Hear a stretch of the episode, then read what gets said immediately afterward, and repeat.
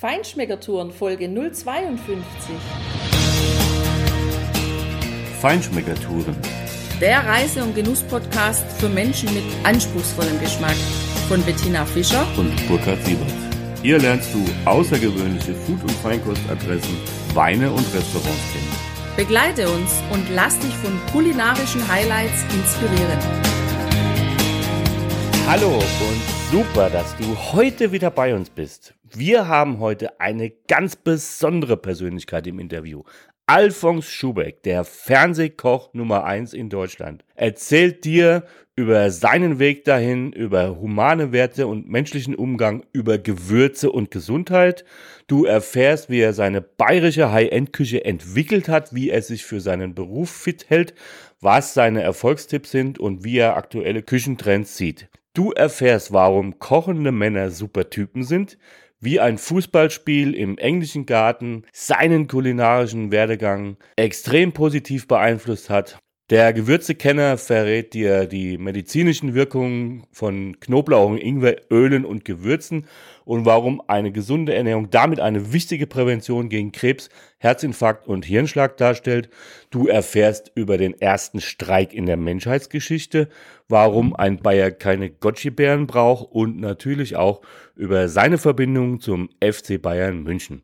Am Ende wirst du noch erfahren, warum du im neuen Fine Dining Restaurant im Bödners auch im Poloshirt herzlich willkommen bist und wie ein Apfel, ein Käse und ein Brot zum kulinarischen Hochgenuss werden kann. Und um dir den Mund so richtig wässrig zu machen nach einem Hochgenuss kulinarischer Küchenkunst, dann solltest du nach diesem amüsanten und lehrreichen Interview auf unsere Homepage gehen, www.feinschmeckertouren.de, um dir die Bilder und Beschreibungen des Menüs anzuschauen, was wir im Schubecks Fine Dining im Bödners haben genießen können. Viel Spaß!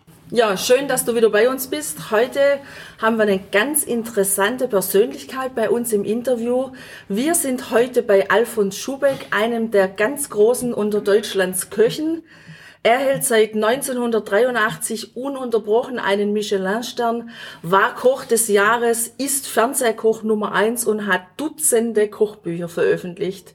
Darüber hinaus ist er Chef eines breiten Genussimperiums am Münchner Platzl mit den Südtiroler Stuben, dem Orlando, dem Eisladen, dem Teeladen, dem Kaffeeladen, dem Schokoladenladen und natürlich Gewürze. Und eine Kochschule hat er auch. Seit neuestem auch ein Müsli-Geschäft und das Schubecks Fine Dining im Böttners.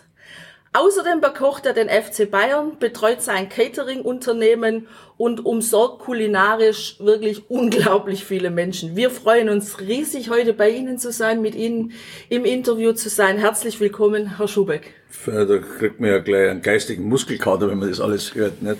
Was soll das aber 1,83 bin ich und wenn das 1983 war, das ist ja dann im Stern, aber das ist natürlich auch eine schöne Auszeichnung, was auch eine gewisse Herausforderung ist, auch für meine Leute ein Ansporn, dass man dort arbeiten möchte. Und das weiß man selber, wenn man heute im Leben was erreichen muss oder möchte, dann muss man da ein bisschen besser Gas geben wie ein normaler, der nur an Feierabend denkt, sondern in erster Linie geht es ja darum, dass ich aus dem Leben, das ich habe, aus dem Talent, das mir der liebe Gott mitgegeben hat, jetzt für meine Begriffe das Maximum heraushole. Und wenn ich jetzt ein Fußballspiel im Vergleich sehe, wenn jetzt ein normal in der Kreisklasse spielt, die trainieren sicher anders, wie die Profis trainieren. Und da sieht man ja, wenn man was möchte, dann muss man außergewöhnliche Leistung bringen, sonst geht's nicht. Aber es muss immer Spaß machen. Wenn es keinen Spaß macht, kannst du es gleich vergessen. Das genau. sehe ich genauso. Spaß ist ein gutes Stichwort. Sie haben ja mal gesagt, kochende Männer sind super Typen.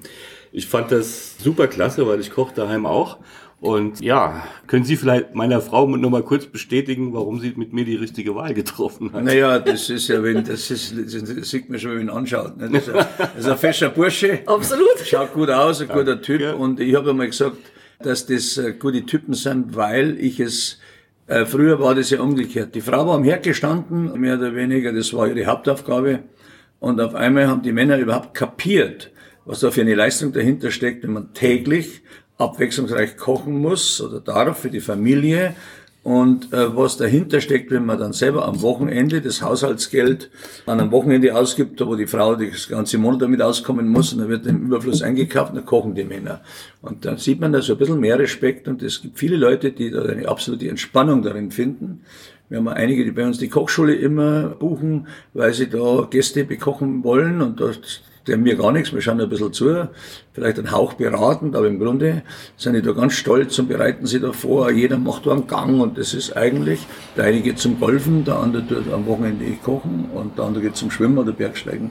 So hat jedes das seine, aber ich finde halt, wenn man Genuss so vermitteln kann und Lebensfreude, dann ist es was Wunderbares.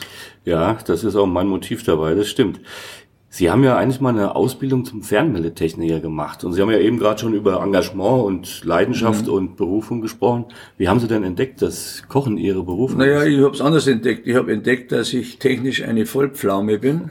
Technisch hat der liebe Gott mir kein Talent mitgegeben. Dann habe ich mir gedacht, dann geht's vielleicht äh, als Dienstleister und bin dann auf die Hotelfachschule in Bad Reichenthal gegangen und habe gemerkt, dass mir das Spaß macht. Äh, und äh, da gibt's ja viele Bereiche, äh, von, von der Hotellerie bis zum Servicemann bis zum Koch. Und dann habe ich mir halt das Schwierigste rausgesucht. Und damals, vor 50 Jahren, war das ja nicht so, dass du jetzt da gerade der Oberking warst, wenn du Koch gemacht hast, sondern das war eher, wo du sagen musst, also ich muss ein großes Ziel vor Augen haben, sonst äh, packe ich das gar nicht. Damit war die Arbeitszeit ja ganz andere, wie sie heute ist. Heute ist ja geregelt. Früher war es eigentlich, wenn wir fertig sind, sind wir fertig. Mhm. Und das hast du jetzt alles übertauchen müssen und eigentlich nur das rausnehmen, den Rahmen, damit du siehst, okay, das macht man in Österreich, das macht man in der Schweiz, das dann bin ich noch, zuerst war ich in Salzburg, dann bin ich nach Genf gegangen, von Genf bin ich nach Paris gegangen, von Paris bin ich nach London gegangen. Dann habe ich hier die ganzen guten Restaurants äh, alle durchgemacht, den Käfer, den Dallmayr, das Walterspiel, also was da heute so gibt in München gab damals und damals gab es ja noch in vier Jahreszeiten das Walterspiel, gibt es ja heute nicht mehr. Mhm. Und dann kam eben das Tantris und nach, aus dem Tantris hat sich der Herr Witzigmann dann rausgenommen, hat das Oberschien gemacht. Und ich wollte unbedingt damals, äh, nachdem dass ich diese Reise gemacht habe, da wollte ich unbedingt bei ihm arbeiten. Und er sagte, das ist ein bisschen schwierig, weil ich habe 400 Bewerbungen und wenn du jetzt kommen würdest, dann muss ich aus der Küche rausgehen, weil da gingen nur zehn Mann rein. Mhm. Und dann habe ich gedacht, das ist jetzt mir wurscht, ich frage dich so lange, bis der wahnsinnig wird. Und dann 35 Mal war ich da dort und jeder Mensch, der einen Funken Hirn hat, der würde sagen, also nach fünfmal nein, also lass es halt. Aber ich wusste, das ist der Schlüssel, das ist diese Muffe zwischen der klassischen Küche und dieser sogenannten Nouvelle Cuisine. Die hat der Witzigmann wie kein anderer damals verstanden, das leichter zu machen, fröhlicher zu machen, das Gemüse nicht vorzukochen, la Minute zu machen, die Soßen nicht zu fett zu machen und aus dem Produkt das rauszunehmen. Und das habe ich halt dann mal, dann war ich auch wieder, habe auch mal wieder gefragt zum 35. Mal. Ja, der sagt, nein, es geht nicht. Und dann war halt, haben wir Fußball gespielt, Nachmittag im englischen Garten, da war ich auch immer dabei. Und dann hat sich einer so verletzt, dass er, dass er gemerkt hat, der fällt ein bisschen länger aus. Ich glaube sogar, der ist die Treppe runtergefallen. Und dann hat er zu mir gesagt, hat er sich umgedreht und der Personaldirektor hat gesagt, morgen um neun bist du da. Das ging aber so war das dann. Ja, aber das ist halt so. Und, und, und deswegen möchte ich auch vielen jungen Leuten sagen, wenn man heute was will, was erreichen will, dann kannst du es nicht beim ersten Mal nein, sondern du musst schauen, dass du an die Besten rankommst. Du musst schauen, dass du ihn an der Stelle erwischt. Also als ich in Paris war, ich war zuerst an der Zentralvermittlung in Frankfurt und habe gesagt, ich würde gerne in Paris arbeiten. Dann haben die zu mir gesagt, da brauchen Sie gar nicht hinfahren, weil die Franzosen mögen die Deutschen nicht. Ja, dann habe ich gedacht, okay, das kannst du vom Schreibtisch wahrscheinlich nicht so beantworten. Dann habe ich gesagt, dann fahre ich rüber und schicke Ihnen eine Karte, wenn ich einen Job habe, Postkarte. Und dann bin ich dann rübergefahren, habe mein Auto an der Champs-Élysées geparkt. Ich konnte ja wieder Französisch, noch konnte ich sonst was. Da bin ich da von Restaurant zu Restaurant gegangen und, und habe gefragt, ob einer Deutsch spricht, damit ich überhaupt erklären konnte, was ich will.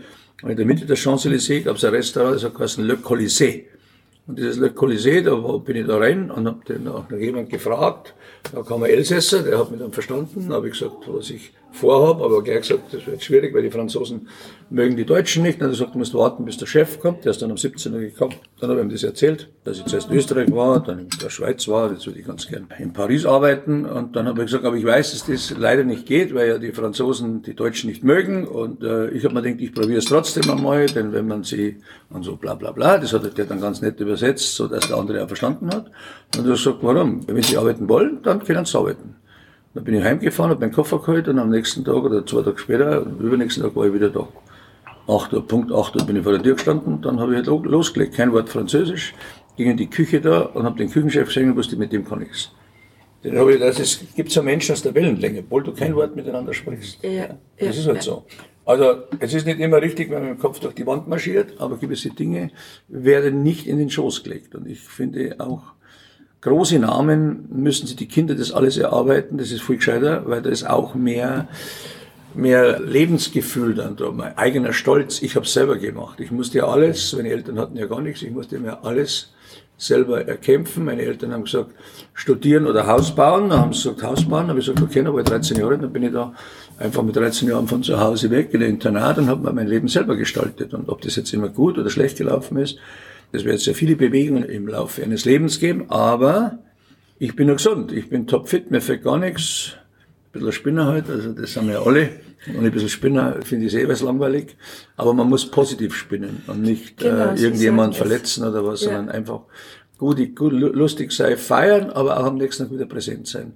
Also Disziplin und Leidenschaft, das war mein ganzes Leben, eigentlich diese beiden Wörter. Wenn man die zusammennimmt, dann hat man alles eigentlich, was man braucht. Ja. Du weißt, wenn du heute ein Glas zu viel trinkst, musst du am nächsten Tag aufstehen. Also Du weißt aber vorher, wenn du es nicht trinkst, das eine Glasel, dann geht es am nächsten Tag besser. Das weiß man aber erst, wenn man, glaube ich, ein bisschen älter ist. Ja. Und manchmal ist es halt so, wie es ist. Und da muss man auch den Gefühlen nicht Entzündung geben, denn ich bin der Meinung, dass die Leute reden aber von Krankheiten, man, die Pharaonen hatten auch schon Krebs. Also ist Krebs nicht eine Krankheit, die man durch unsere Lebensmittel hat, das ist ein Schmarrn, sondern ich sage, dass da viele Faktoren mitspringen. Das ist der Glaube, das ist die eigene Einstellung zum Leben, das ist natürlich die Ernährung. Und wenn man alle diese Dinge, ja, zusammengibt, dann kann eine Entzündung rauskommen, die man selber nicht in der Hand hat, weil es gewisse Dinge gibt, die kann man nicht reparieren. Und da müsste man vielleicht den Kopf reparieren. Ja. Denn das, was die wenigsten Menschen, ich, ich sage immer 51 Prozent Kaffee, Milch, mhm. jedes Jahr. Danke sehr. 51 Prozent ist der Glaube, ist der Glaube an sich. Also ob jetzt einer gläubig ist oder nicht, das kann er dann für sich selber entscheiden. Der Glaube an sich, seine Einstellung, seine positiven Gedanken. Der positive Gedanke heilt und der schlechte entzündet, sag ich. Ja. Und jetzt kann ein anderer sagen, das ist lauter Schmarrn daher, aber mir kann keiner das Gegenteil beweisen. Aus. Amen.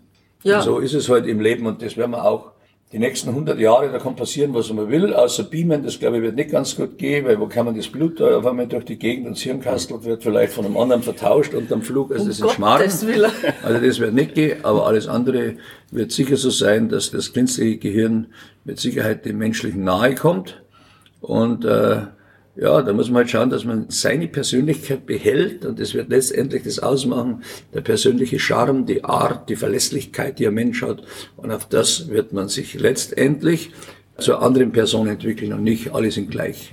Keiner ist gleich. Jeder ist mhm. eigen, jeder seine eigene Persönlichkeit und die muss man achten und schätzen. Und wenn wir selber mal im Ausland waren, konnte die Sprache nicht und zu mir kommen heute Leute, die der deutschen Sprache nicht mächtig sind dann weiß ich immer, wie es mir ergangen ist und deswegen behandle ich alle Leute, die bei mir sind, die anderen kenne ich ja nicht, äh, so, dass sie jeden Tag, wenn sie fleißig sind, ein bisschen mehr dazulernen können, auch die Sprache. Und irgendwann kann man sich mit so einem Menschen unterhalten und das ist dann ganz interessant, wenn, wenn er sich dann ausdrückt, so wie er das empfindet. Ja. Mhm. Und nicht mit so einem Kauderwelsch Englisch, wo der sagt, ja, you know, you don't know. Also so ein Cast, da muss er die Hälfte dazu denken. Mhm. Deswegen ist mir wichtig, dass man jemand auch ein bisschen Zeit gibt, sich zu entwickeln. Ja, und apropos Entwicklung. Sie verkörpern ja wie kein anderer die bayerische High-End-Küche und haben jetzt aber diese Gourmet-Küche mit ihrer Heimat regional verschmolzen. Naja, das hat damals, ich habe da zwei Leute gehabt, mit denen ich sehr, sehr gut ausgekommen bin. Das eine war, das war der Herr Witzigmann, das andere war der Herr Winkler, den ich beiden viel zu verdanken habe. Beim Witzigmann habe ich gearbeitet, beim Heinz Winkler nicht, aber wir waren nicht so, wir sind nicht so noch befreundet, alle miteinander. Und ich habe halt diesen Gedanken, diesen, diesen Nouvelle Cuisine-Gedanken damals verschmolzen mit einer Küche, wo ich mich eigentlich, jetzt sagen wir mal, die, die an den Pranger gestanden ist, bayerisch, heißt fett, das heißt nur Braten, nichts Fröhliches, es regnet eigentlich geistig auf den Teller. Dann habe ich versucht, die Sonne auf den Teller scheinen zu lassen, alles ein bisschen, sagen wir mal, zu entrümpeln und aufs Wesentliche zu beschränken, die Kochtechnik zu ändern, runter mit der Temperatur, nicht mehr so heiß. Wenn Sie, die Leute hatten ja früher, das werden viele gar nicht wissen, dass es bis vor 100 Jahren keinen Kühlschrank gab. Also waren die Konservierungsmöglichkeiten ganz andere, wie sie heute sind. Mhm. Heute schaltet man den Kühlschrank, machen wir auf, der ist das Fleisch raus. Früher hat man gedacht, jetzt habe ich ein Fleisch, was mache ich jetzt da, dass es nicht stinkt. Ich kann ja nicht jeden Tag drei Kilo Fleisch essen, sondern ich muss das ja lange halten. Also haben sie es in Essig eingelegt, eingesurrt, eingesalzen, Schinken draus gemacht, einfach haltbar gemacht. Und viele Kochtechniken kommen heute noch aus der Zeit. Sie müssen in Linseneintopf ja keinen Essig reingeben. Das haben sie früher nicht gemacht, damit er nicht sauer wird. Aber dann müssen Sie wissen, wenn Sie Linsen mit Essig kochen, dann werden die Linsen nie weich. Die macht einmal Batch und dann sind sie geplatzt und ist es aus. Ja? Deswegen gibt man die Konservierung. Und damit setzen sie leider Gottes die wenigsten auseinander. Zum Schluss rein die Säure zum Schluss und dann hast du Geschmack. Aber im Grunde war es nur Haltbarkeit, sonst gar nichts. Und man sieht es ja bei den Inder heute noch, wie die das Fleisch mit Gewürze eingewickelt haben. Und ich, war, ich habe neulich in Delhi gekocht mit Mr. Gill. Und der hat, da sind die Händchen in die Küche gekommen, hat eine Paste gemacht auf 50% Ingwer und 50% Knoblauch. Und ich, ich musste da schmunzeln, weil ich mache das schon seit 30 Jahren. Gell? Und er hat gesagt, ja, er macht das. Dann hat er es eingerieben und dann hat er gesagt, now you're safe. Das heißt, die Bakterien, das ist ja heiß, können dem Produkt nichts mehr anhaben. Ich weiß natürlich, dass wenn man Ingwer und Knoblauch 50-50 zusammengibt, dass sie zu 90 Prozent der Knoblauchverträglichkeit haben. Sie riechen nicht nach Knoblauch und die medizinische Wirkung von beiden Gewürzen geht um 50 Prozent nach oben. Und wenn man halt schaut, 99.850 Jahre gab es nur Kräuter und Gewürze als Medizin. Kein Penicillin, kein Antibiotika, es gab nur Kräuter und Gewürze. Und dieses Wissen ist weg. Es ist in 150 Jahren ausgelöscht worden. Sie können halt einen Arzt fragen, der weiß nicht mehr viel, weil er es nicht gelernt hat. Das steht nicht in seinem, äh, in seinem Studium, sondern der wird halt von der Pharmazie in der ersten Sekunde begleitet und dann kriegt er halt einmal ein bisschen was und dann kriegt er da ein bisschen was. Und was soll er sich da mit Kräuter und Gewürze befassen? Er muss einen schnellen Erfolg haben. Er muss sagen, nimm die Tablette, dann hast du das Kopfweh weg. Ich würde äh, Ingwer nehmen, der dann Stoff der heißt Gingerol, das Kopfweh auch weg. Aber das weiß ja keiner mehr. Mhm. Und wenn Sie nach Marokko gehen, dann würden Sie einen Schwarzkümmel reiben, zehnmal riechen, rechts und links, das Kopfweh auch weg. Nur, das ist weg. Verstehen Sie mir? Das ist halt viel einfacher in der Apotheke. Hol dir eine Creme, hol dir eine Tablette, du weißt ja gar nicht, wie das reagiert. Und jede Tablette, das weiß man, haben mindestens 15 Nebenwirkungen. Genau. Gewürze haben überhaupt keine Nebenwirkungen, sondern es gibt nur zwei Gewürze, wo du jemand schaden kannst. Das ist, wenn du vier oder fünf Muskatnüsse aufreibst und gibst es dem, das muss eh nur bescheuert, dass er das macht, dann kostet Atemprobleme, dann bist du ein bisschen blau im Gesicht. Wenn du 17 oder 20 Gramm Safran nimmst, das war's dann. Aber wenn du ein bisschen Safran nimmst, dann ist es so, dass es gibt ja auf der Insel Santorin gibt's äh, eine Abbildung, da sieht man auf dem Gemälde, wie eine Frau also wenn man mal die Hand mit einer Safran, mit einer Safrantulpe hinhält, dann sieht ja jemand den Faden raus und am Ende des Bildes sieht man, wie ein Mann den Safranfaden ins Auge eines Menschen gibt. Vor 4000 Jahren. Und heute weiß man, dass der Safran Lutein und Xeaxanthin hat. Und da schützt die Netzhaut gegen das UV-Licht, das ein freies Radikal ist, damit sie keinen grauen Star kriegen. Ja. Ah, ja. So, und heute weiß man, das sind die neuesten wissenschaftlichen Arbeiten, dass man, wenn man depressiv ist, wenn man so verfällt in so in der Enge. Dann äh, wurden die Leute auf der einen Seite mit Depressivas behandelt, mit so vielen Nebenwirkungen, und die anderen haben Safran ein bisschen höher dosiert gekriegt. Und die mit Safran waren wesentlich besser drauf wie die mit, äh, mit den Depressivas. Weil der Safran, wenn Sie ihn zum Beispiel ein bisschen, wenn Sie im Glauben Gott näher sein wollen und Sie nehmen mehr, ein bisschen mehr Safran, dann kommen Sie in, dann kriegen Sie so leicht die Halluzinationen. Und wenn Sie mehr nehmen, dann sind Sie ganz weg. Aber wenn sie ein bisschen was nehmen, dann sind sie gut drauf. Das löst so dieses, diese mhm. geistige Enge. Aber wie gesagt, das Wissen ist weg. Und ich kann dir jetzt eine Stunde lang was über Gewürze erzählen, über die Wirkungsweise jedes Gewürzes, weil ich habe seit 16 Jahren einen Arzt beschäftigt, einen Mediziner, der nichts anderes macht als wissenschaftliche Arbeiten, was Gewürze können, warum Gewürze bis zum 18. Jahrhundert Medizin waren und was die Wissenschaft heute neu weiß. Dann mache ich Kochkurse mit zwei Professoren, rechts der ISA, das ist ein großes Klinikum in München, für Leute, die Krebs hatten. Erst gestern haben wir so einen Kurs gehabt, wie muss man sich hochkalorisch ernähren, damit man wieder Freude am Leben kriegt, damit man sich richtig ernährt und damit man auch wieder zunimmt, wenn man Lust am Essen hat. Dann habe ich in unserem Gremium habe ich einen Immunologen, einen Kardiologen, einen Pharmakologen, mit dem mache ich meine ganzen Tees und meine ganzen Gewürzkapseln. Und dann habe ich noch einen Ölspezialisten von der Uni in Tübingen. Und sechs Monate habe ich jetzt gekocht an der Uniklinik in Innsbruck für Lebertransplantierte, ob die Laborwerte dann besser sind. Oder das ist, das ist jetzt aber nicht so einfach, weil die brauchen zwei Aminosäuren, spezielle. Dann hat man natürlich nach so Operation keinen Hunger. Und wir haben halt versucht, wenn wir an den Kunden rangehen, dass wir ihn betreuen und mit ihm reden, was er will, Brokkoli oder Blumenkohl oder Spargel. Und das war so eine hochinteressante Erfahrung für uns in dem Bereich. Und äh, deswegen habe ich mir gesagt, im letzten Drittel meines Lebens, bin in der Jugend des Alters, 69, gehe ich äh, komplett auf Gesundheit. Das heißt, ich möchte, dass die Leute das, was sie essen, unbewusst merken, dass sie sich wohlfühlen und dass es schmeckt. Denn heute werden Gewürze für den meisten hergenommen als Geschmack. Für mich sind Gewürze reine Medizin.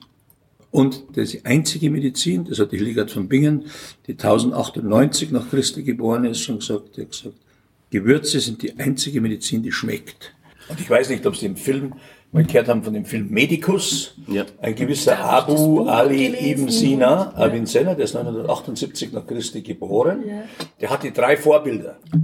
Er 978 nach Christi geboren. Sein erstes Vorbild war Hippokrates, der, ist, der, der ist auf der Insel Kos geboren, auf der Insel Larissa, also 460 vor Christi auf der Insel Kos geboren, auf der Insel Larissa 375 vor Christi gestorben. Der hat über 600 Kräuter und Gewürze katalogisiert, aufgeschrieben, wo sie herkommen, was sie im Körper bewirken.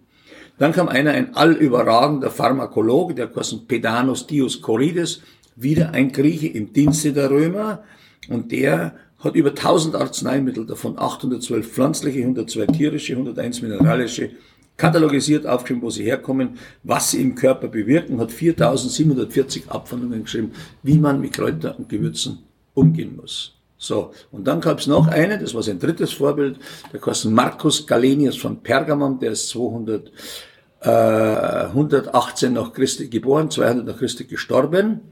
Und das war der erste Arzt, der ein, der ein Rezept wie eine Rezeptur geschrieben hat. Der hat gesagt, das und das Mirs mit dem und dem Gewürz und dann geht's da wieder gut. Und die haben damals schon, das hat man vor acht Jahren auf einer Galeere, hat man so Schachteln gefunden, die anscheinend das überlebt haben, wo Gewürzkapseln drin waren. Gewürztabletten und Gemüsetabletten getrocknet. Haben die damals schon gemacht. Und als dann das Weströmische Reich zerfiel, so 476 nach Christi, dann kam einer, ich glaube so 526 oder 517, weiß ich nicht genau, das war der Benedikt von Nursia, der hat am Monte Cassino, das ist in der Nähe von Neapel, hat das erste Benediktinerkloster gegründet. Und die Hildegard von Bingen war ja Benediktinerin. Und die Benediktiner haben sich der ganzen Medizin angenommen, denn als das Weströmische Reich zerfiel, ist das Wissen, alles, dieses alte Wissen von Hippokrates, Dioskurides und was sie noch alle gekostet haben, ist in die Hände des Orients gefallen, also der arabischen Welt. Und die haben dann daraus was gemacht. Und die, und die katholische Kirche hat natürlich geschaut, dass sie ein bisschen was erwischt. Und deswegen hat Kaiser Karl, der Große, 812 nach Christi die Landesvergüterordnung rausgebracht und hat gesagt, jedes Kloster muss 73 Kräuter und Gewürze anbauen, um flächendeckend die medizinische Versorgung zu gewährleisten. Wow, das so. ist echt interessant. Und das weiß keiner mehr. Und wenn Sie diesen Respekt, wenn Sie mal wissen, ich kann das noch das weiter zurückgeht, zu den brahmanischen Mönchen, zu den Sumeren, zu den Babylonien, zu den Ägyptern, da muss ich noch ganz kurz was sagen. Es gab einen Pharao, Priester, Arzt, Bauherr, der heißt Imhotep. Und dieser Imhotep hat 2600 vor Christi beim Bau der Pyramiden in Saqqara, das ist südlich von Kairo, gesagt, jeder Sklave muss jeden Tag Knoblauch, Lauch, Zwiebel und Rettich bekommen. Sonst können die Leute nicht arbeiten, weil sie krank werden, weil sie Sumpffieber kriegen. Sumpffieber ist gleich Malaria. Und der erste Streik auf der ganzen Welt hat stattgefunden 2554 vor Christi beim Bau der Cheops-Pyramide. Die 44 Jahre dauert hat, als die Sklaven keinen Knoblauch, Zwiebel, Lauch und Rettich gekriegt haben, haben sie aufgehört zu arbeiten, weil sie wussten, dass sie eben Sumpffieber oder Malaria kriegen. Mhm. Ja. Und das kann jetzt noch so weiter, aber den mal wieder gar nicht erzählen, ja. dass bei Ramses den zweiten 52 Pfefferkernte in den Nosen gefunden haben und also bla bla bla. Ja, das ist ja super interessant. Wir haben ja, Kochbücher für Sonntagsmenü oder unter der Woche ranziehen, Knoblauch, Chili, Ingwer, Vanille, all die Sachen liegen schon parat. Das sind ja dann wirklich auch Alleskönner und diese ganzen Kräuter äh, mit dazu. Ist das dann sozusagen ein natürliches Functional Food? Also ich, ich, ich habe es mit den Namen Gott nicht. Ich, ich habe hab eh schon neulich gesagt, dieses Superfood, Müsli und Superfood, das ärgert mich der Name Superfood, weil ich für so einen Schmarrn hält, halte, weil da war ja alles Superfood. Eine Karotte ist ein Superfood, ein Pilz ist ein Superfood, alles ist Superfood, ja. Und ich finde auch, wir brauchen keine Kotschi-Beeren und so einen Schmarrn, weil das gibt's bei uns auch alles. Sie brauchen nur den Leinsamen anschauen. Der hat ja, die müssen sich mal vorstellen, wir haben jeden Tag 2500 Leute in Deutschland, die einen Herzinfarkt und einen Gehirnschlag haben. 700 sterben, Sterberate Nummer eins, das ist vor Krebs. 1200 werden nie mehr so, wie es gewesen sind und leben mit blutverdünnenden Mitteln wie der Rest. So, und wenn Sie einen Herzinfarkt und einen Gehirnschlag haben, das ist nicht angeboren, weil das kann nicht angeboren sein, weil wenn das Blut vorne verpfropft, dann ist Feierabend. Also haben die Leute zu wenig Omega-3-Fettsäuren, deswegen sagt man immer, esst einen Lachs oder einen Thunfisch. Es gibt nur vier Fische auf der Welt, die die Omega-3-Fettsäure nennenswert haben. Natürlich haben die Fische wieder so Ableger. Ja. Das ist die Makrele, die hat am meisten. Dann kommt der Hering, dann kommt der Thunfisch und der Lachs. Der Rest hat sie nicht nennenswert. So.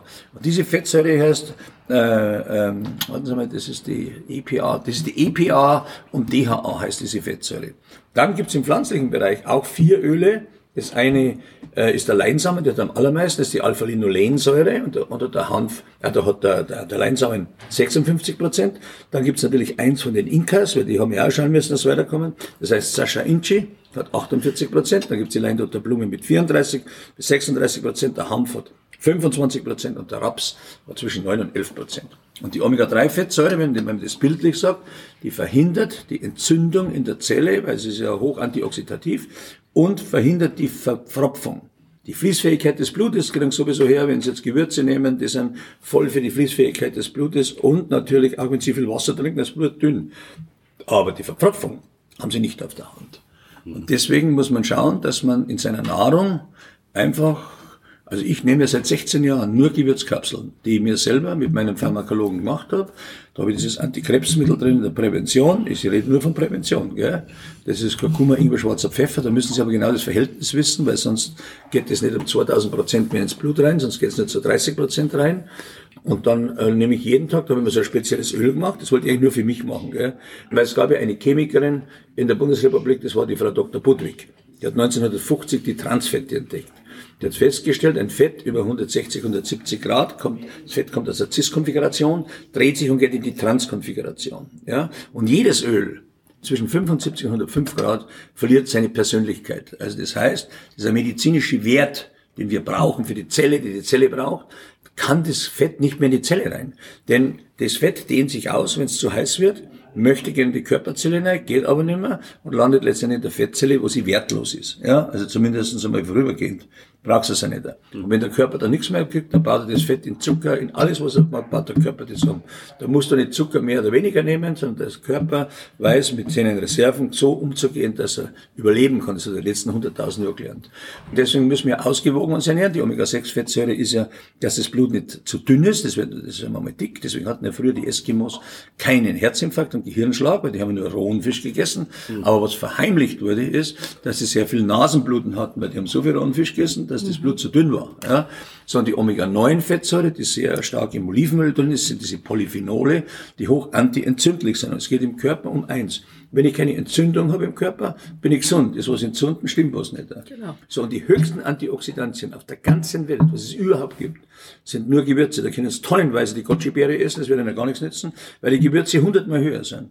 Und das ist, was die Leute einfach alle vergessen haben. Ich meine, wenn man halt am Tag äh, jetzt sage ich mal, der Zimt senkt den Blutzucker bis zu 29 Prozent. Wenn Sie ein Gramm Lorbeerblattel essen, wird pulverisiert, dann senkt es den Blutzucker 21 bis 26 Prozent. Ja. Das hochinteressant weiß ja gar keiner mehr. Warum eigentlich Lorbeerblatt? Warum Wacholder? Man muss sich mal vorstellen, der, der Hippokrates wusste bereits, dass der, dass der Wacholder geburtenfördernd ist, dass sich die Frauen dann leichter tun, wenn sie ihr Kind auf die Welt bringen.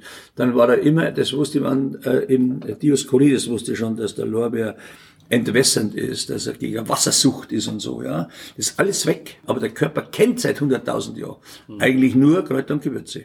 Und die Pharmazie tastet sich über das Wissen der Kräuter und Gewürze chemisch an diese Dinge heran. Ja. Aber was für Nebenwirkungen hat, wissen Sie, das ist halt, ich habe gute Freunde, die sind Latte Chirurgen, und wenn ich zu dem sage, ja, wie ist denn der momentane Stand, dann sagt er, dieses Jahr ist er so, nächstes Jahr ist ganz anders. Also es ist einmal so, einmal so, und haben sie das gefunden. Zum Beispiel jetzt weiß man ja, dass die Darmbakterie eine Schlüsselfunktion spielt, weil die Darmbakterien, der eine sagt, wir haben 70 Billionen, der andere sagt, wir haben 100 Billionen. Ich meine, eine Billion sind 1000 Milliarden, also dann ist eh schon wurscht, ob es 100 Billionen sind, kannst du eh nicht mehr erzählen, ja. Aber die Darmbakterien haben ein eigenes Leben. So. Und jetzt kann es sein, dass du isst, nichts isst und nichts isst und eigentlich nimmst du nichts ab. Das entscheidet nur die Darmbakterie. Okay. Weil wenn du Darmbakterien hast, die das Maximum verwerten, dann kannst du ein Teelöffel viel Kaffee nehmen, dann ist es auch schon zu viel. Wenn du aber diesen Darmstrang, diese vielen Kolonien, die du hast, alle wieder ausbildest, dass diese Milliarden, Billionen von Darmbakterien rund sind, dann kannst du lockerer abnehmen, wie wenn du hier auf, deswegen gibt es keine Diät, die funktioniert. Mhm. Weil es ist im Grunde ganz einfach. Ganz einfach ist es. Du brauchst nur Gemüse essen, das viel Faserstoff hat. Denn der Faserstoff, das ist Inulin.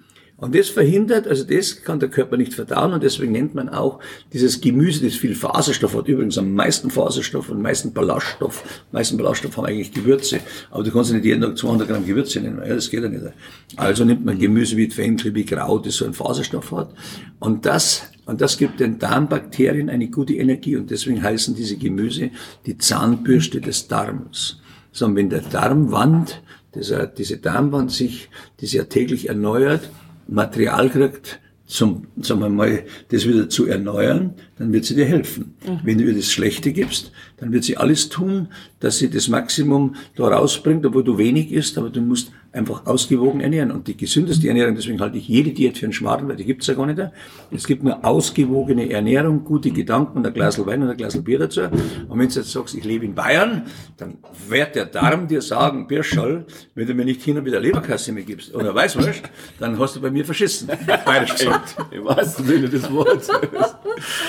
Ja, das finde ich ein total spannendes Thema. Das, wir beschäftigen uns auch schon ziemlich lange jetzt mit den Gewürzen. Was mich persönlich jetzt nur interessiert ist, wir haben ja immer mehr das Problem mit diesen Umweltgifte. Also nicht nur seit dem Dieselskandal. Gibt es irgendwas, wo Sie sagen, so eine Gewürzmischung, die mir persönlich dabei hilft, meinen Körper zu entgiften, wo man vielleicht jeden Tag nehmen kann, wo man sich was also Gutes ich nehme, tut. Ich sage Ihnen, ich nehme ja seit jedem Tag, ich nehme so alter Mensch stirbt, ich sage Ihnen was, die größte Studie auf der ganzen Welt, die jemals gemacht worden ist, von 456.000 Menschen, kann ich jetzt genau die Ziffer sagen, das ist, das ist klugscheißerisch, über acht Jahre wenn man einmal am Tag ein gewürztes Essen isst, da ist man vor so einer Art Curry ausgegangen, die so zehn verschiedene Gewürze haben, lebt der Mensch um 14 Prozent länger. Warum? Weil der Körper sich nicht entzündet. Die Zelle entzündet sich nicht so stark. Mhm. Also haben sie diesen Apparat, diese Darm, alles was mögliche, Glieder, das, das, das kriegen sie am besten raus. Und wir haben ja da drüben so Gewürzkapseln, die einen sind fürs Immunsystem, die sind ich glaube ich gerade aus, Gott sei Dank, dann sind sie gegangen. Und das andere ist fürs Gelenk und das andere fürs Gehirn. Wenn Sie, und wenn Sie halt einmal schauen, dann müssen Sie immer dem Körper die Möglichkeit geben, dass er die Schwermetalle aus dem Gehirn rauslöst. Man sagt, der Koriander löst die Schwermetalle aus dem Gehirn, der Bärlauch löst sie aus dem Körper. So. Und dann müssen Sie aber schauen, dass Sie das täglich in Ihre Nahrung einbauen. Ja? Wir wissen, wenn man jetzt den Knoblauch anschaut, medizinisch gesehen der Knoblauch, das ist diese runde Knolle, der wurde als, als heilige Frucht verehrt, in Ägypten schon vor 4.000, 5.000 Jahren. Hat der Knoblauch, wenn Sie das ganze Frucht nehmen, keinen Nährwert. Wenn Sie ihn anschneiden, dann durchschneiden Sie hunderte von kleinen Trennwände. Der Knoblauch hat 600 Schwefelverbindungen. Der Knoblauch hat medizinisch gesehen Vitamin C und B, das wasserlöslich ist, also wenn es trocken ist, ist weg. Dann hat er also B1, B2, B3, B6. Und dann hat er Kalium, Calcium, Magnesium, Phosphor, Eisen, Zink und Selen. Und den Selenhaushalt können Sie fast nicht mehr decken, weil die Böden nicht selenhaltig sind. Aber wenn Sie eine Paranuss am Tag essen würden, eine, decken Sie den Selenbedarf zu 100 Prozent.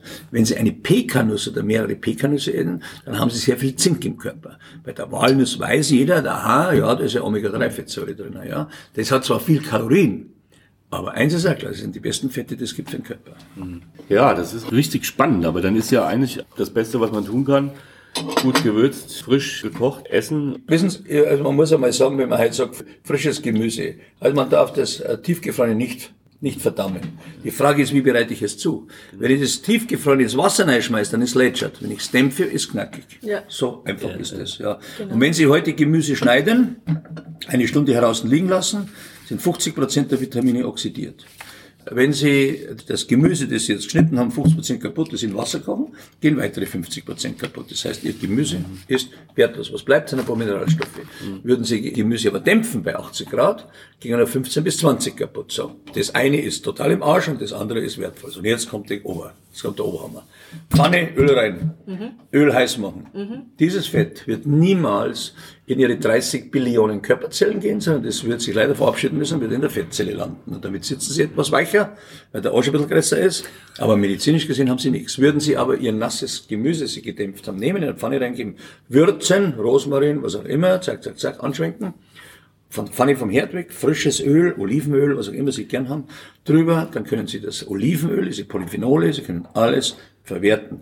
Und damit essen sie das gleiche Gemüse viel geschmackvoller als der andere, der schneidet, liegen lässt, ins Wasser schmeißt und dann in Fett noch anbrät. Und das sind diese Dinge, die, die können sie zu Hause machen. Sie können nicht davon ausgehen, dass in der Gastronomie das so gemacht wird.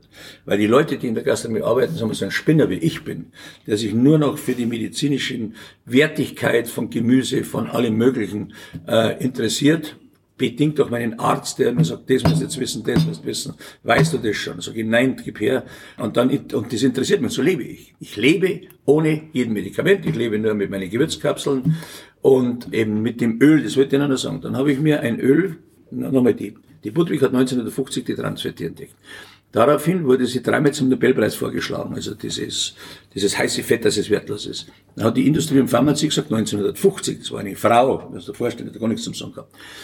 Also die alte muss weg. Also haben sie es in Richtung Freiburg runtergeschoben, da ist sie dann mit 95 Jahren an einem Überfall gestorben. So, und die Budwig hat Lein, die hat Krebs therapiert, sehr erfolgreich, indem dass sie Magerquark mit Leinöl nicht mit dem Schneebesen verrührt hat, sondern vermixt hat. Denn durch das Vermixen entstehen Lipoproteine, das heißt die positiven Aminosäuren mit den negativen Fettsäuren emulgieren und gehen dann doppelt so hoch in den Körper rein, wie wenn sie es mit dem Schneebesen machen. Dann habe ich mir das Leinöl geholt, habe aber vorher schon ein Buch gemacht über Arganöl, denn das Arganöl nehmen die marokkanischen Ärzte bei Neurodermitis und bei Schuppenflechte her. Es gibt leider nur noch 12 Millionen Bäume, dort wo das Atlasgebirge ins Meer runtergeht. Der Arganbaum treibt seine Wurzeln 35 Meter tief im Boden rein. Wo ein Arganbaum steht, hört die Wüste auf zu wachsen. Ja. Und das habe ich dann mit reingegeben. Also ich habe Leinsamen drin, dann also Leinsamenöl, dann habe ich Arganöl drin und dann habe ich gedacht, ich brauche nur mehr hohes Antioxidant. Und es gibt ja ein Buch, das heißt, Krebszellen mögen keine Himbeeren, ja. genau. weil die Himbeere die Elaxsäure im Korn hat nicht im Fleisch. Die Erdbeere hat sie im Fleisch, aber die Himbeere hat sie dreimal so hoch.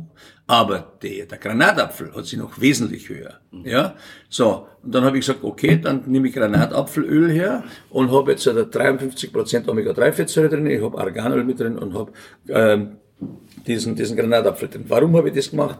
Weil die Fettsäuren ineinander sich mögen.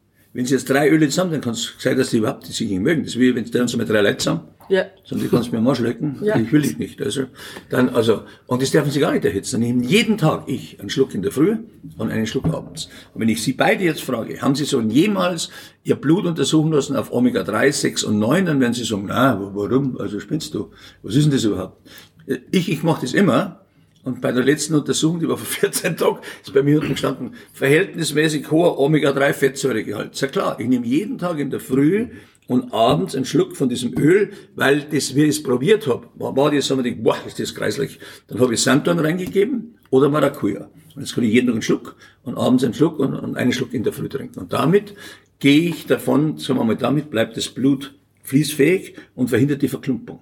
Das ist für mich wichtig. Ja. Mhm. Und ich ja, kann jetzt sagen, genau. ich arbeite jeden Tag 18 Stunden, ich gehe nachts noch trainieren. Also haben wir der Typ, der, der spinnt doch, ja, der, der, der nimmt doch was, das stimmt, ja. Nehme ich Ingwer seit 35 Jahren und jetzt nehme ich jetzt seit 16 Jahren meine Gewürzkapseln, weil ich möchte, dass der Körper mit seiner eigenen Energie, mit seiner eigenen Kraft und nicht mit einer künstlich angesetzten äh, Kraft äh, arbeiten kann. Und das ist eigentlich alles. Und habe gute Gedanken, weil der gute Gedanke heilt, der schlechte entzündet. Aus. Amen. Ja, Prävention ist alles. Ne? Äh, das das, also ich kann da hundertprozentig zustimmen, das sehe ich genauso. Wir waren ja jetzt an Silvester, waren wir in Tel Aviv zum ersten Mal und haben da diese Levante-Küche mhm. kennengelernt. Das hat uns ausgesprochen gut gefallen. Und die arbeitet ja eben auch viel mit Gewürze. Wie ist das jetzt hier bei uns in Deutschland? Wie sehen Sie die Entwicklung? Ja, wissen Sie, das ist ja so. Also, also man versucht ja, der Witzigmann war ja derjenige in Deutschland, der diese äh, Nouvelle Cuisine aus von Frankreich, der da in Amerika in Washington gearbeitet, nach Frankreich daher gebracht hat. So. Jetzt, äh, dieser Stamm ist schon mal da, der hat 35 Jahre gehalten und jeder hat gesagt, ja, beim Witzigmann war der Lava, der Wohlfahrt, die waren alle beim Witzigmann, Schubi auch natürlich, gell. Also, und da muss man sagen, die haben schon wieder viele Ableger. Und, und viele Köche, die sich jetzt mit, mit Gesundheit nicht befassen, die wissen ja gar nicht, denen geht's nur, das muss gut auf den Teller ausschauen. Mir geht's darum, dass es gut auf den Teller ausschaut und dass es gesund ist. Der mhm. Rest interessiert mich nicht. Mhm. Ja? Mhm. Und deswegen äh, kann man wenig mit Köchen jetzt über Gesundheit reden, weil wenn entweder du gibst es, du gibst diese Leidenschaft da hinein, du befasst dich extrem mit Kräutern und Gewürze, der Kombinationen der einzelnen Kräuter und Gewürze, und dann muss er gut ausschauen und gut schmecken. Ja, wenn der Gast hier rausgeht, muss er sagen, ich fühle mich wohl. Dann hab, konnte ich, da wo ich stehe, denen kann ich es beibringen. Aber da wo ich nicht bin, das muss ja jeder mit sich selber ausmachen. Und der Trend wird natürlich bei uns sein, da kommt dieses, dieser asiatische Trend kommt jetzt rein, also alles aus dem fernen Osten, dann wird irgendwann die Franzosen, sagen wir mal, die jetzt ein bisschen abwartend sind und sagen, was passiert denn jetzt mit uns, sind für so Fusionierungen nicht so geeignet, weil sie sagen, wir haben es ja alle beigebracht, jetzt kommt ihr daher, weil es meint, jetzt kann einer der Sojasauce wo drüber schütten, dann kann auch schon kochen. Wird sicher mal wieder dieses Geerdete sein. Für mich ist es regional versuchen und wenn Sie heute einmal aus den regionalen Produkten die alle raussuchen, was die alles können, dann müssen Sie viele Dinge, die besprüht sind bis zur Bewusstlosigkeit, das bei uns sind, die können es alle vergessen. Aber das Vertrauen ist, wenn er sagt, da ist Vitamin C drin, da, das musst du essen. Dann darf ich sagen, dann isst du eine halbe rote Paprikaschote, dann deckst du den Tagesbedarf von Vitamin C zu 100 Prozent. Was willst du denn sonst noch? Dann bisselst du das halt wieder raus. Ja? Also, und wenn wir halt von Antioxidantien reden, sagt, du musst einen Orangensaft trinken, dann kann ich nur schmunzeln, denn wenn ich ein Gramm Gewürz oder zwei Gramm Gewürz nehme, dann habe ich, bin ich hundertmal höher im antioxidativen Bereich, als ich mit der Orangensaft bin. Ja? Und das muss man den Leuten mal ein bisschen klar machen, dass, sagen wir mal, ihre Gesundheit in der Prävention abhängt.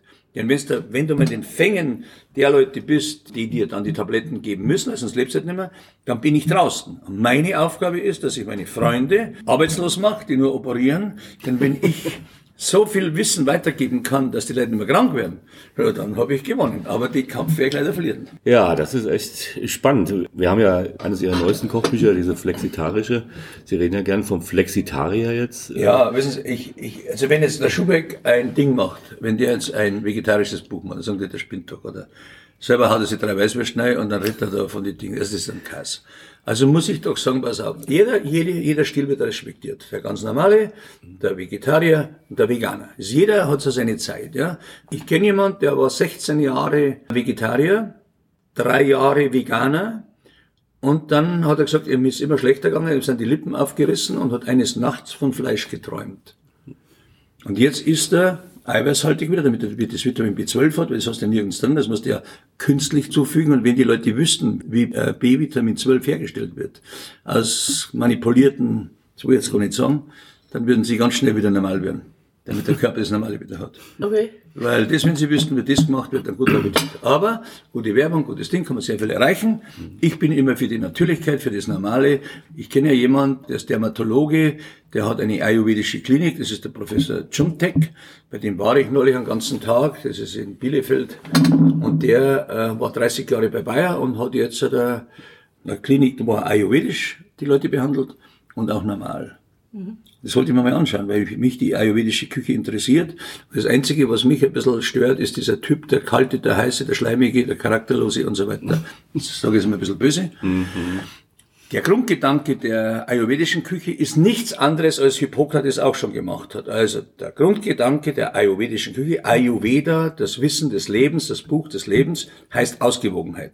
Hippokrates hat gesagt, die vier Säfte-Lehre muss so sein, der gelbe Schleim, schwarze Blut und so weiter, äh, der muss so sein, dass man ausgewogen ist. Und wenn man irgendwo hängt, dann stimmt das System nicht. Und so einfach ist es. Deswegen wird Krebs, wenn man es ganz logisch sieht, immer eine Krankheit sein, von was man von sich hält, von Glauben, wie man lebt und wie man sich ernährt. Und damit bist du genau in der Balance. Und wenn du das bist, dann tut sich jede Krankheit schwer. Ja. Und das ist die Ausgewogenheit. Wissen Sie, wenn ich jeden Tag sage, ich habe gehört, der Rotwein ist gesund und haben wir jeden Tag drei Flaschen Wein rein, also gut, da ist, äh, da ist die Gesundheit auch im Arsch. Schmeckt zwar die erste Viertelstunde noch, bist so besoffen, dass du dich nicht mehr auskennst. Und das ist letztendlich so das Davonlaufen. Die Leute, die Alkoholiker sind, die laufen von ihrem Leben davon. Die haben an einem Punkt nicht gemerkt, so jetzt muss ich schauen, jetzt brauche ich einen Beistand, jetzt brauche ich einen Berater, jetzt brauche ich jemanden, der mich nimmt an der geistigen Hand und sagt, pass auf Junge, das bringen wir hin. Was hast du für ein Problem? Wann, warum trinkst denn du jetzt was? Verstehst du, du löst das Problem im Rausch und am nächsten Tag stehst du da auf und dann löst du gar nichts mehr, du hast einen, ja. einen Kopf. Sondern deswegen muss man schauen, dass man sein Leben in den Griff kriegt. Das ist nicht immer einfach. In keiner Welt ist es einfach und deswegen ist es täglich eine Herausforderung. Das, ist das Gleiche, wenn man Partner hat, das wisst ihr zwar auch, dass man miteinander respektvoll umgeht und dass es nicht immer so ist, ist auch klar. Und dann, wenn man merkt, Aube, Aube, die rutscht mir jetzt weg, die Freundschaft, dann muss man sagen, sitzt die her, unter die Gürtel, die gehen wir überhaupt nicht, wir reden uns das aus und wenn unser Feuer wirklich erloschen ist, weil wir es nicht mehr zum Brennen bringen, dann müssen wir einen Weg suchen, wo wir uns fair trennen, dass wir immer, wenn wir uns treffen, gute Spätzchen sind. Ja, mhm. wenn wir uns auch geistig momentan nicht riechen können. Und körperlich können sie da rein, das ist ja klar. Ja. Aber der respektvolle Umgang ist es für mich das Wichtigste überhaupt. Ja. Und bei mir kann jeder Spieler jedes Ding lernen, wenn ich heute den Beckenbauer anschaue, den Franz Beckenbauer, der macht mit jedem egal, ob der, was für, wo der ist. Komm her, machen wir ein Foto. Wer geht's dann? Was magst denn du? Aha, super. Das ist Beckenbauer. Das ist unfassbar. Was mhm. der Mann, also, und dann gibt's Sportler, die schauen dich gar nicht an. Mhm. Verstehst du? Ja. Jetzt, könnte er sagen, ich schau keinen an. Ja. Und da muss ich ganz sagen, dass man den jetzt so zerrupft, so erniedrigt.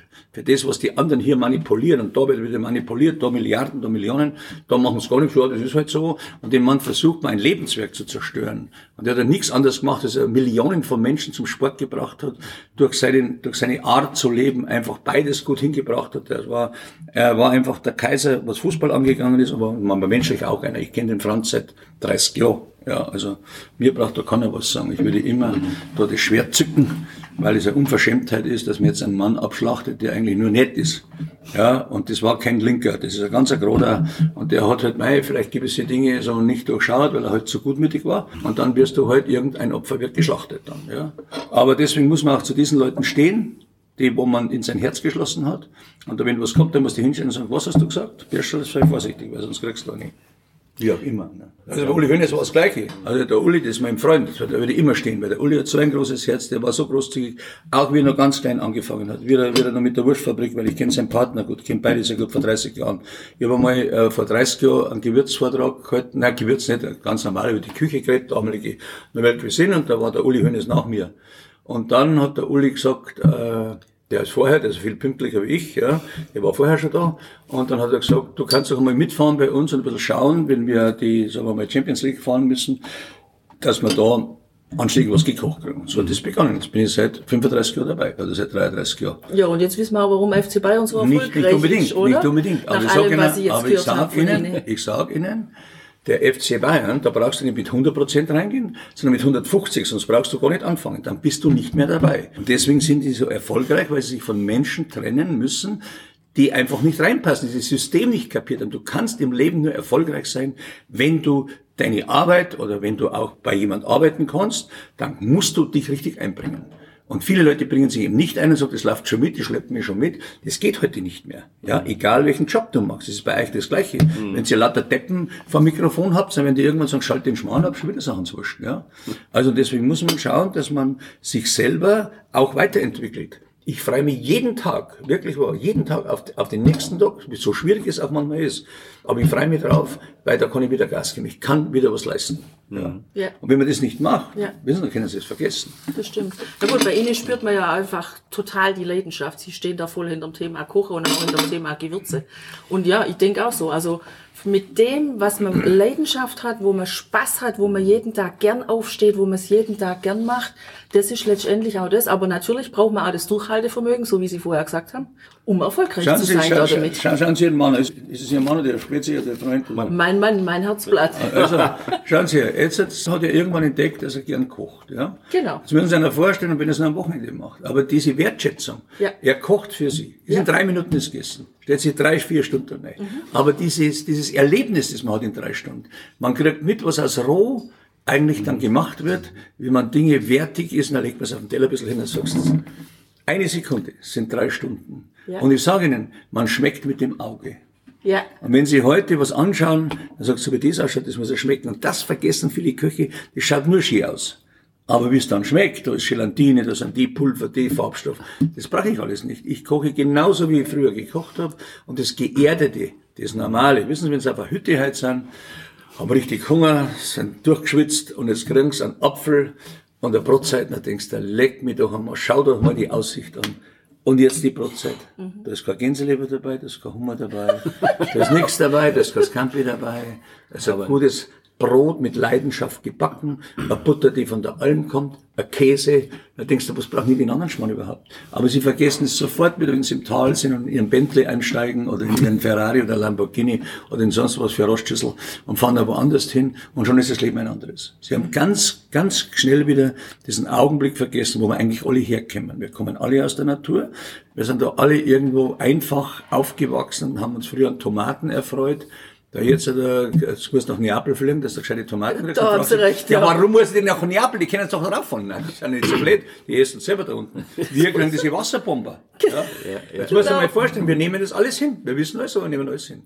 und ist- wissen Sie, ich bin ja. jetzt kein Fanatiker, der sagt, oh, jetzt muss wieder alles zurück und Uhr. Das ist doch ein Schmarrn. Sie können doch die Uhr nicht mehr zurückstellen. Mhm. Verstehen Sie mich? Das ist das Gleiche, wenn ich sage, also ich komme aus einer Zeit, also wenn einer mal gesagt hat, dass ich so ein flaches Ding in der Hand habe, so ein flaches Ding in der Hand habe, wo ich äh, eines Tages auf den Knopf drücke und dann sehe ich die, wie, wie, wie du in New York auf, der, auf, auf irgendeiner Kaffee sitzt und dann telefoniere mit denen. Ich sag, du haben, die haben so ins Hirn geschissen. Das gibt's ja nur bei James Bond. Mhm. Aber doch nicht bei uns. Das ist auch alles überholt, was James Bond früher war. Ein Goldfinger und so weiter, wie der da hinten nachgefahren ist, also düt, düt, düt, bei dem Auto, Gott, ich Wahnsinn, der weiß, wo der hinfährt. Und damit muss man sich befassen. Und wenn man halt sagt, ja, wo geht denn die Reise hin, dann muss man sagen, also die Reise kannst du nicht mehr stoppen. Ja. Aber eins wird immer bleiben, das hat es vor 100.000 Jahren schon gegeben. Die Leute sind am Feuer gesessen, da haben sie die besten Gespräche gehabt. Die Männer lieben jetzt ein bisschen Lagerfeuer und so, ja. Und wenn sie heute eine Party haben, eine Party, und in, und, und in die Küche gehen zehn Leute rein, dann schwöre ich ihnen, am Ende der Party stehen 20 drin, ja. weil der Mensch die Wärme, auch die Wärme sucht. Wissen Sie, also mal sagt, oh mein Gott, die fühlt sich jetzt ganz gut an. Und, und, und das ist so ein Punkt, wo man miteinander reden kann, was hast du gesagt und das. Und damit wird der Mensch wieder wertig. Der Mensch leidet ja an Einsamkeit, weil er das Gefühl hat, es hört ihm keiner mehr zu. Genau. Aber jetzt muss ich dann auch sagen, wenn der keine zuhört, dann bist du vielleicht so langweilig, weil du so einen Schmarrn erzählst, dass der keiner mehr zuhören will. Oder du bist jetzt interessant oder du hast die falschen Leute um dich herum, die, sagen wir, nur oberflächlich, du gehst halt ins Restaurant, da stehen vier Leute da.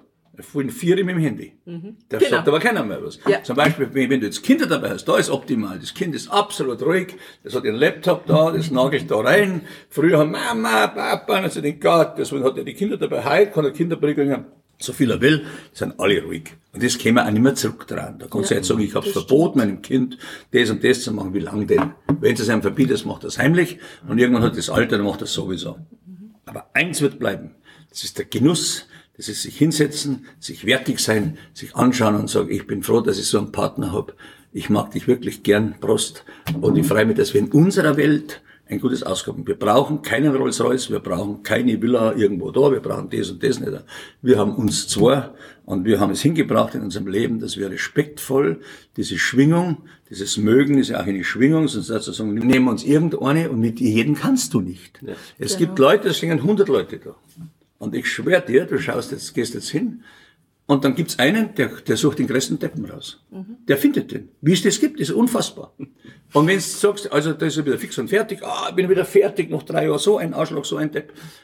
Nächstes Mal kommt er mit dem gleichen Lutschen daher, wieder so ein Depp. Verstehst? Also es gibt so Muster, die Leute, die langen immer an Trägnei, auf ja, bayerisch gesagt. Genau. Ja. So, und deswegen muss man schauen, dass man einfach sich selber entwickelt und auch aus Fehlern. Und man muss Fehler machen dürfen. Auch junge Leute müssen Fehler machen dürfen, dass man aus dem was lernt. Und wenn man das, wenn einem das gelingt, dann sind wir eigentlich schon ganz schön weit. Ja, das stimmt. Also die Kultur des Scheiterns ist ja bei uns nicht so ausgeprägt, weil eigentlich ist derjenige, der auch mal gescheitert ist und daraus lernt eben. Der, Nur der abgestempelte Loser, ne? aber bei uns irgendwie habe ich so das Gefühl. Also es verändert sich zwar gerade, Gott sei Dank zum Positiven, dass man auch mal scheitern darf und dann trotzdem vorwärts kommt, das stimmt, ja. Genau. Mich würde noch interessieren, wir freuen uns auch drauf, weil wir nachher noch einen Tisch da haben, Ihr neues Fine Dining. Ähm also sind Sie drüben heute Mittag? Ja, ja das ist schön. Ja, genau. Da lade ich Sie ein heute Mittag. Das gefällt Ihnen. Das gefällt Ihnen. Weil da habe ich einen jungen Mann, der war sechs Jahre bei mir, der hat mit 16 Jahren die Küchenschlacht gewonnen, der Maurice. Wow. Und der, dann habe ich gesagt, du musst jetzt wohin, du bist jetzt sechs oder sieben Jahre hier, du musst jetzt schauen, dass du in ein Drei-Sterne-Restaurant gehst. Dann war er bei dem Bau, ist dann wieder zurückgekommen und jetzt hat er, der mal hier ein bisschen, hier machen wir es.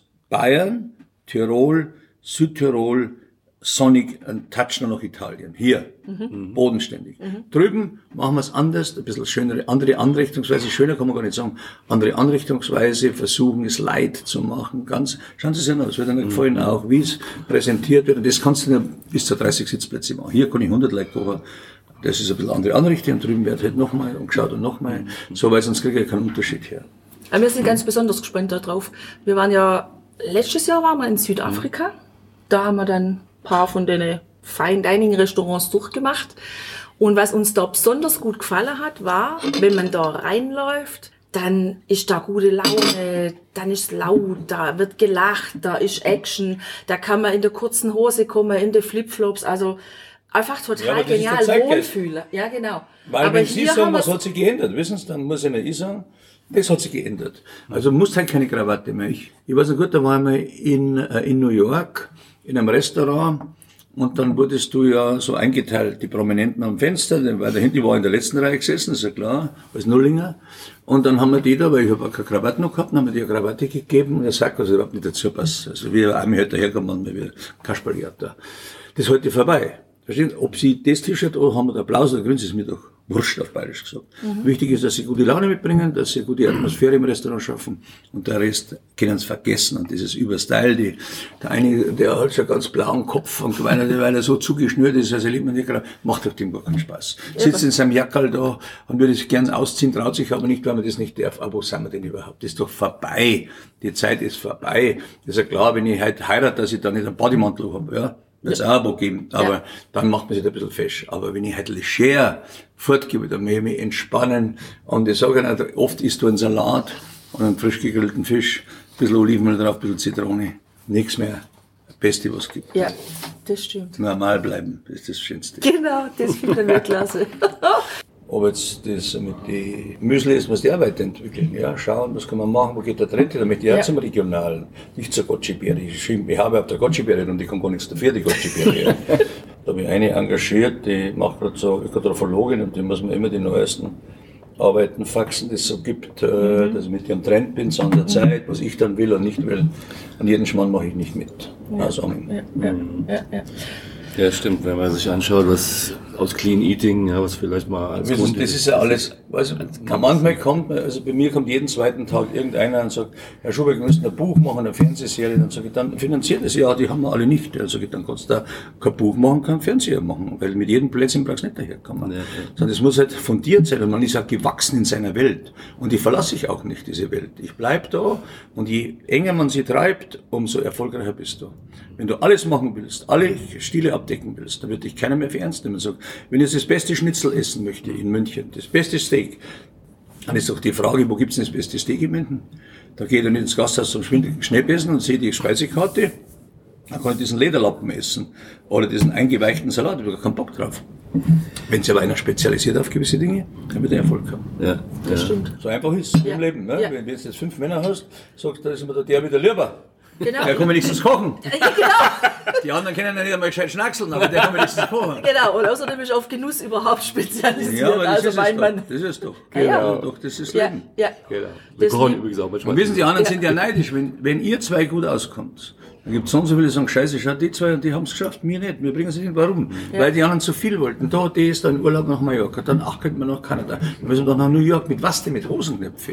Du, ich lebe doch in meiner Welt. Und wenn ich mir heute einen Liegestühlen auslege und sage, jetzt bin ich halt nicht in, aber auf Mallorca an dem eingeölten Strand und diese durchgeschnackselten Betten muss ich auch nicht schlafen, sondern bin jetzt daheim und genieße das, damit ich dann meine Batterie wieder auflade. Und ja. das geht's doch. Ja. Die, diese Batterien werden ja entladen von den Leuten, die werden ja nicht aufgeladen, da kommen fix und fertig aus dem Urlaub zurück, mhm. sagen, jetzt brauche ich eigentlich Urlaub. Ja, das haben sie schon übersehen. Weißt du, du musst halt Gas geben und du musst in deiner Welt, wo du bist, happy sein und, und jeder wird dich beneiden. Das sagst, schau her, der hat mit wenig Dingen viel erreicht. Das ja. wird jeder in seinem Leben merken, wenn er zu viel macht, ist es scheiße. Das Aber das kannst du nicht machen. Ja, das stimmt. Haben wir noch Zeit für ein paar kurze Abschlussfragen? Ja, okay. ja? Wir machen mir so gerne so einen Schnelldurchlauf. Mit der Bitte einfach eine ganz kurze, spontane Antwort. Ich fange da mal an. Wenn Sie zwei Wochen jeden Tag das gleiche essen müssten, wofür würden Sie sich entscheiden? Ich würde erst einmal schauen, was muss ich essen, ja. Also jeden Tag drei Paar Weißwürste, das wäre mir dann auch zu viel. Aber einmal im Monat oder einmal alle Vierteljahr finde ich super. Ja. Und auf welchen kulinarischen Luxus könnten Sie mühelos verzichten? Ich finde, je mehr man sich im Reinen ist, umso leichter fällt es einem, mit ganz normalen Dingen happy zu sein. Was war Ihr Lieblingsessen in der Kindheit? Mein Wiener Würstel mit Kartoffelsalat. Mehr hat es da nicht gegeben, aber die mag ich heute auch noch. Und was sind die drei wichtigsten Grundbestandteile Ihrer Küche? Naja, bei mir ist es natürlich die Gewürze, ein gutes regionales Produkt und die Leidenschaft, es zuzubereiten. Was ist für Sie das beste klassische Gericht Ihrer Heimat? Also ich möchte jetzt nicht sagen, dass es der Schweinebraten ist, nach dem haben wir uns wieder gesehnt. Aber ich mag einfach die ganz normalen Dinge zur Jahreszeit bezogen. Denn wir wohnen in einem Land, wo wir Jahreszeiten haben und können jetzt auf den Bärlauch greifen, dann auf die Pilze greifen, dann haben wir die Beeren. Wir haben diesen bunten Herbst, diesen schönen, diese schönen Farben, wo wir gewisse Dinge mischen können. Und auf das freue ich mich immer am allermeisten. Es gibt Länder, da gibt es keine Jahreszeiten, so wie bei uns. Und wir haben das Glück, auch wenn es regnet, ist mal schön, dass sagt, die Natur blüht wieder auf, die atmet wieder durch, die Luft wird sauber. Und dann, und dann kommt die Sonne raus und denkst du, oh, leckst die nieder, jetzt kommt die Sonne wieder. Und schon bist du gut drauf. Genau. genau. Was ist derzeit die schlimmste kulinarische Modeerscheinung? Naja, es ist eigentlich, sagen wir mal, für mich ist es nicht auf jeden Trend zu hüpfen, da halte ich nichts davon. Denn wenn, denn wenn es einen Trend gibt, dann muss er aus einem Land kommen, wo Tradition war. Und so natürlich, wie es irgendwie geht. Aber nicht irgendwie Fusionen, die sich noch nie, auch menschlich noch nie gemacht haben. Die möchte dann kulinarisch auch nicht. Stimmt. Letzte Frage. Mal abgesehen vom Sechsgewürz, das ja auch eine interessante Mischung ist und auch mit einem Zwinkern äh, in Ihrem Gewürzladen steht. Was wäre Ihr Menüratschlag für einen romantischen Abend zu zweit? Also ich würde es nicht so kompliziert machen, das was ich esse. Ich würde die guten Grundprodukte ganz vorsichtig vorbereiten, da ein gescheites Glas Wein dazu und versuchen, dass die Schwingung, die man sich gegenseitig anschaut, die kann ich nicht mit Hum und Gänseleber erzeugen, sondern die erzeuge ich da ganz was anderes. Super.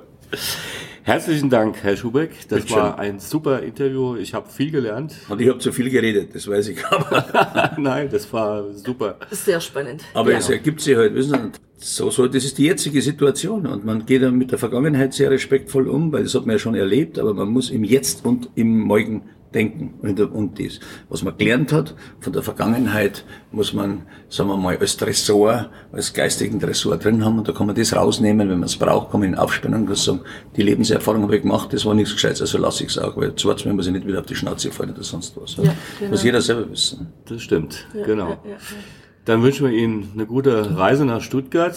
Ich wünsche Ihnen einen guten Appetit. Dankeschön. Den haben wir sicher. Hier endet dein Genusserlebnis noch lange nicht. Komm rüber auf unsere Homepage feinschmeckertouren.de und schau dir die Bilder zu unserer Show an. Dort findest du auch wertvolle Links zu den heutigen Empfehlungen. Verpass keine Neuigkeiten mehr und trag dich am besten gleich in unseren Newsletter ein. Wir freuen uns auf deine Anregungen für weitere Episoden und einen regen Austausch mit dir. Viel Spaß beim Genießen, denn du weißt ja, wahrer Reichtum besteht nicht im Besitz, sondern im Genuss. Deine Feinschmecker Guides Bettina und Burkhard.